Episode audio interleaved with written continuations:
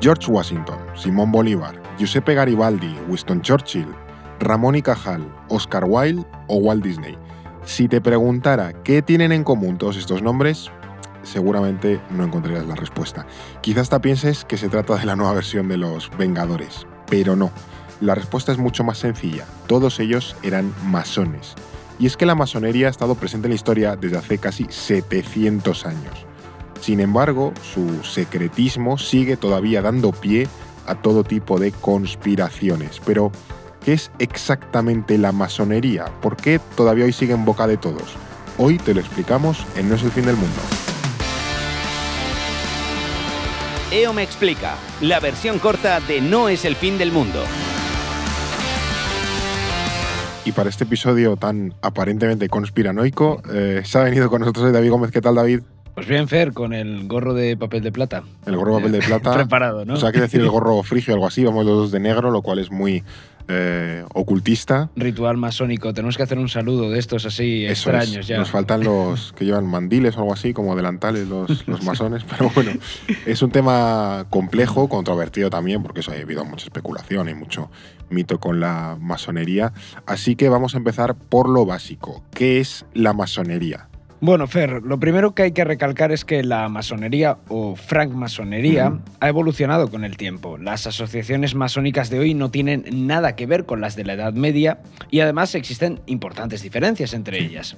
En cualquier caso, si tuviéramos que dar una definición general de lo que es la masonería, podemos decir que es una organización con vocación internacional que profesa la fraternidad entre sus miembros, defiende la dignidad humana, la tolerancia, la igualdad y la solidaridad. Y su objetivo es impulsar la búsqueda de la verdad, el progreso social y el desarrollo moral e intelectual del ser humano. En principio, Es un rollo muy como- humanista, ¿no? Sí, parecen como objetivos así muy, muy, Muy bonitos, nobles, ¿no? sí, sí, muy nobles, claro. exactamente.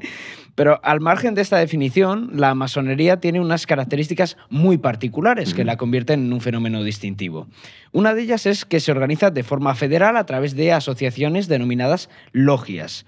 Otro rasgo importante es que a pesar de sus diferencias, las logias masónicas comparten un lenguaje y una simbología común. Sí. Y entre esos símbolos destacan la regla, el cartabón y el compás, que veremos más adelante por qué.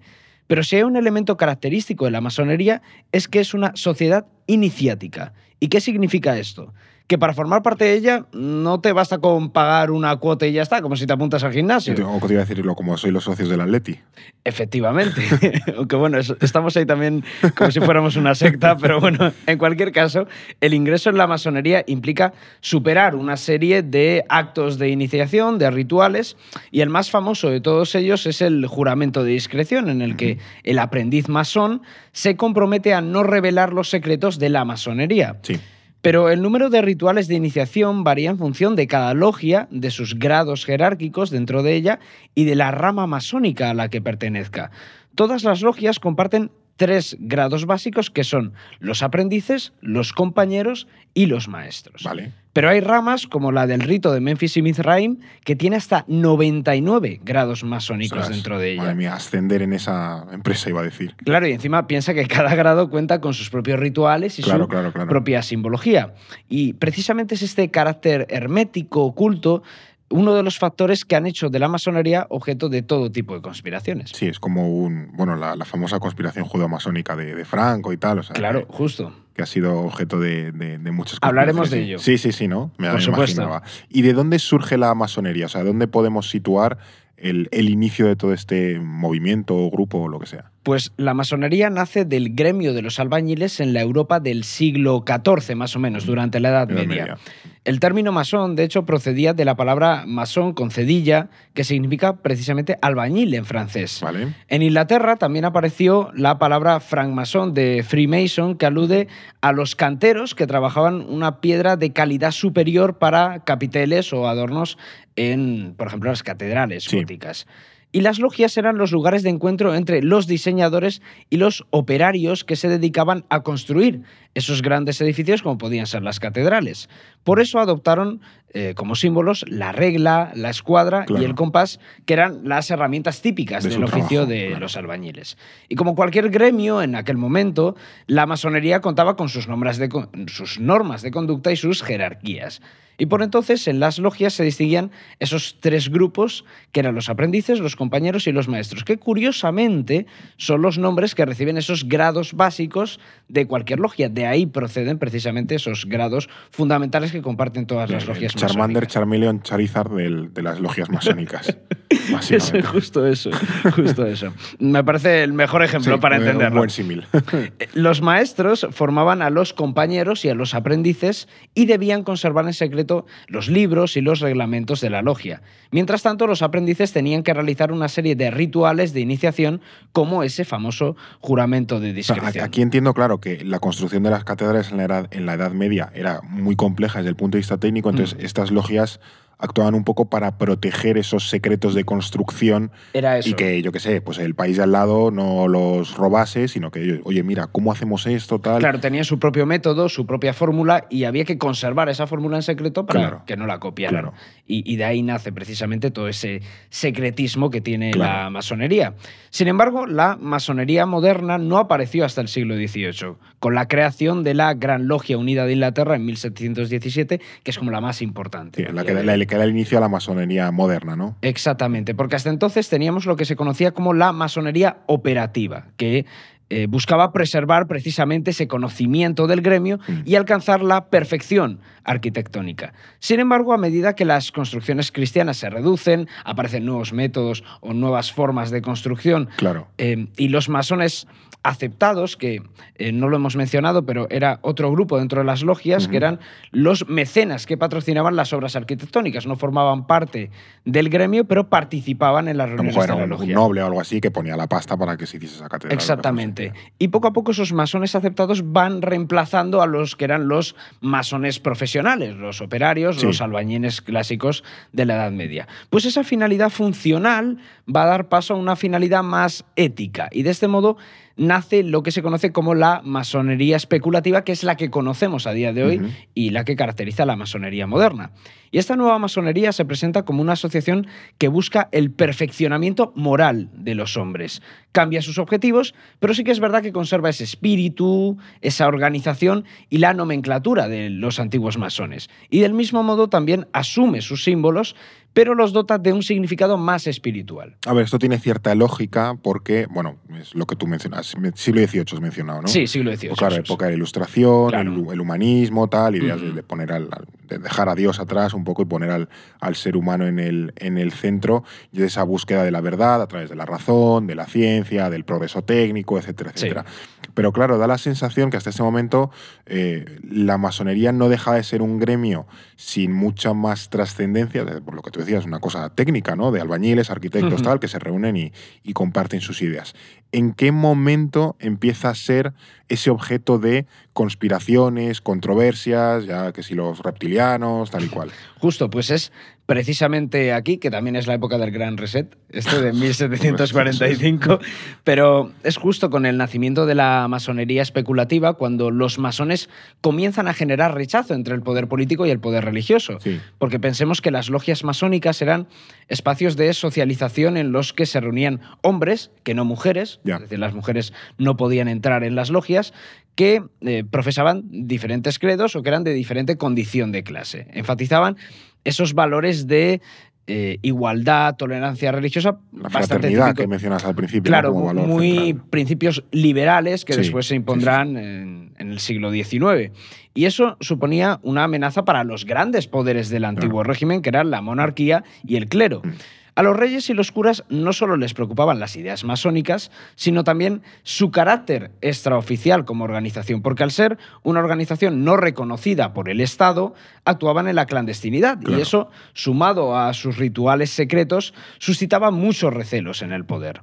De este modo comenzó la ofensiva contra la masonería. Y en 1738 y 1751 el Vaticano emitió dos bulas papales prohibiendo las asambleas masónicas, ya que eran sospechosas de herejía porque permitían el acceso a personas de otras confesiones que no era el les catolicismo. hicieron la cruz, nunca mejor dicho, de que no, no podían seguir operando. Era Efectivamente. de mal, de mal cristiano. Efectivamente, era eso, eran herejes. Sin embargo, el origen de la conspiración masónica que entendemos hoy en día aparece en el siglo XIX ya, cuando Agustín Borrell, un abate francés, acusó a las sociedades secretas y en especial a la masonería de instigar la Revolución Francesa. Es verdad que había bastantes masones que participaron dentro de la Revolución, Sí. pero se identificaba a los masones con los jacobinos franceses, con los iluminados bávaros, con los carbonarios italianos. Que eran otras sociedades que, que eran- existían en paralelo a la Claro, se, masonería. se genera la confusión entre la masonería y otras sociedades secretas que no tenían nada que ver con ellas, pero se mezcla todo un poco y se crea esa teoría de la conspiración. Y a lo largo del siglo XIX, ese complot revolucionario de los masones contra el antiguo régimen pasó a ser un complot satánico contra la Iglesia Católica. Bueno, ya se están flipando. Se va ¿eh? motivando Sí, la- sí, sí. el Vaticano, porque en varias cíclicas los papas eh, Pío IX y León XIII atacaron a los masones por querer acabar con el cristianismo y los poderes legítimos, Mm. aunque eh, muchos masones eran cristianos. De Claro. hecho, para acceder a la Gran Logia Unida de Inglaterra, uno de los principios indispensables era creer en Dios, eh, en un Dios, el Mm. gran arquitecto del universo. Pero el hecho de, de ser creyente en Dios era un principio básico. Y muchos eran cristianos, lógicamente. Claro, que, que podías, podías ser un musulmán o Dios sabe qué, pero no podías ser ateo. Claro, no, no. Los ateos no formaban parte, por lo Claro. menos en, en sus inicios o en los principios fundacionales de la masonería, de las logias masónicas. Pero, ¿por qué decía esto? ¿Por qué se intentaba equiparar la masonería con el satanismo incluso? Porque era la época en la que se estaba realizando la unificación italiana. Y los estados pontificios veían que perdían su poder político y que acababan anexionándose a ese nuevo Estado Estado, italiano. Claro. Y por supuesto, no podía faltar tampoco el papel de la masonería en su complot junto a los judíos para dominar el mundo. Aquí nace esta idea de la Sí, sí, conspiración judeo-masónica que ya comentamos precisamente en ese me explica del Ah, antisionismo y el sí, antisemitismo, cierto, cierto, cierto. que en ese último tercio del siglo XIX es cuando nace esa idea o prolifera el odio antisemita en Europa Sí. y por tanto nada era más efectivo que mezclar a los judíos con la masonería. De esta manera se publicaron en Rusia los protocolos de los sabios de Sion, que era un relato falso en el que se afirmaba que los judíos controlaban la masonería y el movimiento comunista mundial. Y este argumento lo utilizaron de forma bastante recurrente dictadores como Mussolini, Hitler o Franco en España. Y también en los países musulmanes, que prohibieron la masonería por su supuesta vinculación con el sionismo. Y de hecho la masonería está prohibida, prohibida. a día de hoy en los países, o la mayoría de países Mm. musulmanes. De todas formas, hay que decir que los primeros países que ilegalizaron la masonería Mm. fueron precisamente los comunistas. ¿Y por qué? Porque consideraban que era un movimiento reaccionario del capitalismo al propugnar la armonía entre clases. Iba en contra de esa idea marxista de la lucha de clases, lo cual tiene bastante sentido. Sí, de- en el, en el Mesías que explicamos, o sea, que contábamos qué es el socialismo, claro, el socialismo busca acabar con las clases, no que convivan en armonía. Que Claro. Eso quizás sería una idea más socialdemócrata, por así Sí. decirlo. Entonces, Entonces, la masonería se contraponía con ese pensamiento básico del comunismo. Por Sí. eso resulta un tanto contradictorio esa mezcla de la conspiración judeo-masónica comunista que sí que se alentaba desde, por ejemplo, el régimen franquista. Sí, ¿eh? pero sí que se ve que es un poco el chivo expiatorio para decir, bueno, necesito inventarme un enemigo, pues los masones. Y los masones son lo que yo quiero que sea para que me venga bien de decir, pues Claro. son anticristianos, o son anticomunistas, o son lo que tengan que ser, o son judíos, o Dios sabe qué. Claro, venía sobre todo de esa idea de mm, oponerse a la Iglesia Católica, Sí. a los valores tradicionales, y, y por eso se generó precisamente ese, ese relato. De todas formas, hay que decir que, bueno, la, la masonería no está mal vista en todo el mundo. Eh, en el mundo anglosajón, pienso sobre todo en Estados Unidos o el propio Reino Unido, están muy visibilizados y, y bien valorados. Yo aquí en España no, no conozco, o sea, no caigo en el edificio masón, pero en Estados Unidos sí que he llegado a ver alguno y están ahí en medio de la calle y ya está. Sí, sí, perfectamente. De hecho, creo que aquí es bastante útil que distingamos entre la masonería anglosajona, también de Mm. los países escandinavos, y la masonería latina. Es una división que encontré en el libro La masonería del historiador español José Antonio Ferrer Benimeli, muy bueno, por cierto, lo recomiendo, porque explica muy bien las diferencias ideológicas y de estatus social entre Sí. eh, la masonería. Creo que como libro introductorio para este tema es bastante bueno. La masonería anglosajona goza de una destacada posición social, incluso a día de hoy. Es la masonería más tradicional, la que sigue los preceptos de las constituciones de Anderson de 1723, que es el texto fundacional de la masonería especulativa, y que ha estado muy vinculada al poder político. Por ejemplo, en Reino Unido, el jefe de la Gran Logia Unida de Inglaterra, el Gran Maestre, es un miembro de la familia real. Ah. Y en este caso es el príncipe Eduardo, el duque de Kent. Luego está el caso de Estados Unidos, que como mencionabas, es uno de los países con más masones del mundo, es el que tiene más logias, cerca de 80, casi 900.000 miembros, que Bueno, es bien. un número considerable. Y hay un mapa que tenemos que hemos sacado recientemente en orden mundial, Es muy verdad, bueno, sobre la masonería en el mundo, que lo refleja perfectamente. Y hay que decir que en Estados Unidos la masonería ha desempeñado un papel determinante en la construcción nacional del país, por eso es tan relevante. De hecho, han tenido 17 presidentes masones, empezando por tres de los padres fundadores, que son George Washington, Thomas Jefferson y James Madison. O sea que poca broma con la masonería allí. Y a la masonería latina le sucede precisamente lo contrario. No goza de un estatus tan respetable en Mm. sus países, por lo menos en Europa. Y esto está vinculado al peso con el que contaba eh, la Iglesia Católica, lo que comentábamos, en países como España, Francia, Italia, Claro. Bélgica o Portugal.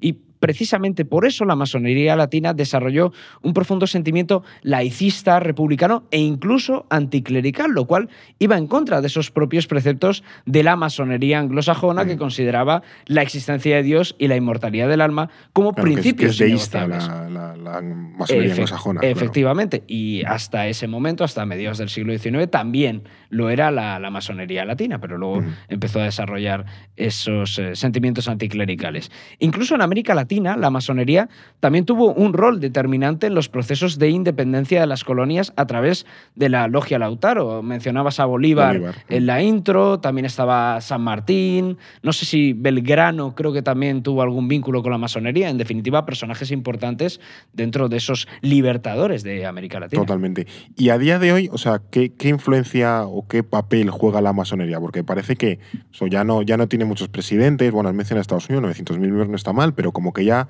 ha pasado un poco a, a mejor vida, ha perdido relevancia, ¿no? Hay que decir que es una vieja gloria, ya no es, ya no lo, es lo que que era, era. desde luego. Es verdad que la masonería sigue estando presente en la mayoría de países del mundo, que cerca de 90 estados cuentan al menos con una gran logia. Sin embargo, es evidente que ya no tiene la influencia que sí eh, tuvo en la independencia y el desarrollo de los estados-nación durante los siglos XVIII y XIX. Y creo que el mejor ejemplo de ese declive de la masonería es precisamente Estados Unidos. Porque en 1959 el país contaba con más de 4 millones de masones. Bueno, Y ahora esa cifra está por debajo del millón. Sí. Habíamos mencionado 900.000. ha perdido tres cuartas partes, básicamente. Y desde Gerald Ford no ha vuelto a haber un presidente masón. A Gerald Ford era masón. Era masón. Ah. Y fue el, el último presidente masón. Harry Truman creo que también fue masón, los Roosevelt también fueron masones, pero se ha, se ha ido perdiendo esa, Esa costumbre. esa costumbre. y, y hay una serie de factores que yo creo que han contribuido a ello, ese desgaste reputacional de la masonería, sus prácticas anacrónicas y excluyentes, también la escasa transparencia y la reducción de las afiliaciones de los jóvenes a las organizaciones sociales en general, no solo a la masonería, sino sindicatos, partidos políticos, etcétera. Todo esto ha contribuido a esa decadencia de las logias masónicas. Pese a ello, es verdad que estas logias todavía conservan cierto peso en las comunidades locales de Estados Unidos, porque son centros de socialización y promueven alguna que otra obra caritativa, pero desde luego su grado de influencia ni se acerca al que tuvieron en otros siglos. Bueno, pues has eh, repasado, yo creo que bastante, de manera bastante profunda lo que es la masonería. A lo mejor en algún momento le dedicamos en este podcast un episodio largo a hablar o de la masonería, en general esas organizaciones, no voy a decir secretas, pero sí un poco clandestinas o no tan, tan públicas, que bueno, que al menos en el pasado han tenido su, su relevancia. Muchas gracias David por contarnos todo esto. Nada, un placer. Y nada, a ti muchas gracias también por escucharnos en Spotify, en Amazon, en Evox, en Apple Podcast, bueno, donde te plazca y también por supuesto por vernos a través de YouTube, sea con la masonería o con los canteros o con cualquier otra cosa. Nosotros aquí te seguiremos esperando en próximos episodios de No es el fin del mundo. EO me explica, en No es el fin del mundo, un podcast para comprender en 10 minutos las ideas y conceptos que mueven la realidad internacional. Producido por The Voice Village, dirección Eduardo Saldaña, conducido por Fernando Arancón y guion de David Gómez y Alba Leiva, producción ejecutiva Ricardo Villa, diseño de sonido y sintonía original Pablo de Diego.